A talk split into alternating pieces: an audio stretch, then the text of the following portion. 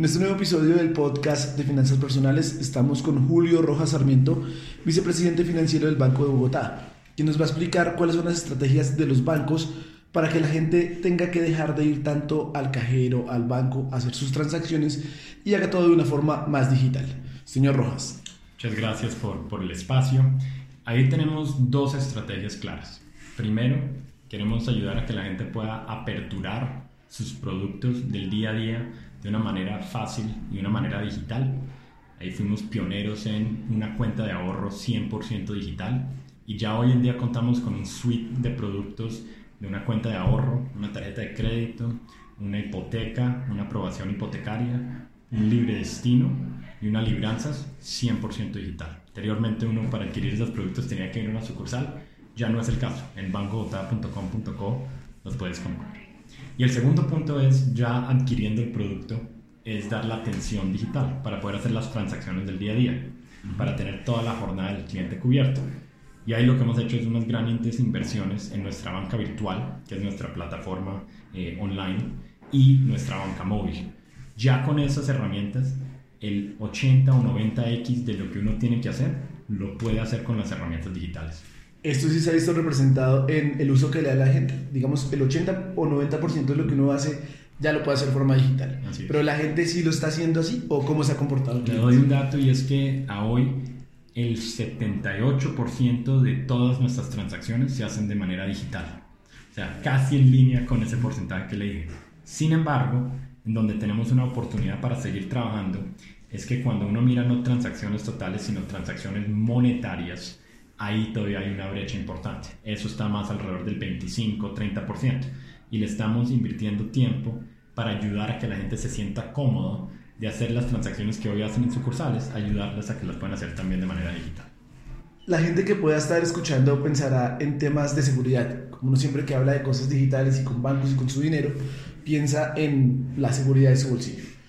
¿Cómo se asegura eh, precisamente la seguridad? La seguridad es uno de los puntos que más consideramos. Eh, es un tema, siendo honestos, la ciberseguridad es complejo eso evoluciona y es dinámico todos los días y la mejor evidencia de eso es de las empresas más reconocidas globales que han tenido retos ahí. Sin embargo, nosotros le estamos invirtiendo bastante tiempo y bastante plata a tener un sistema totalmente seguro para que nuestros clientes se sientan cómodos en hacer esas transacciones. Creemos que contamos con esos estándares eh, y esperamos seguir mejorándolos a medida que va. Pero lo que le puedo decir es que sí creemos que ya está a un muy buen nivel para que la gente se sienta tranquila de hacer sus transacciones de manera digital. Por último, ¿cómo le pega esto al uso del efectivo? Uno ve los estudios del Banco de la República y dicen que la gente todavía prefiere pagar con billetes sueltos mm. En vez de este tipo de transacciones. ¿Ustedes desde el banco cómo lo ven? Nosotros apoyamos esa iniciativa de acabar con el efectivo porque creemos que tiene unas implicaciones muy profundas. Da mayor seguridad, ayuda a tener mayor formalización eh, y varias otras puntos que creemos que el efectivo es nocivo en ese sentido. Eh, las transacciones que estamos habilitando digitalmente, y no tienen que ser ni digital, pueden ser física en una sucursal, pero de manera con el sector bancario, creemos que puede ser un gran beneficio para la gente. Y la duda o la inquietud de los costos está cambiando todos los días. Hay una percepción de que la banca es muy costosa eso ya no es cierto. Hay muchos productos que hoy vienen con cero costo o con costos muy bajos versus los beneficios que se ofrecen.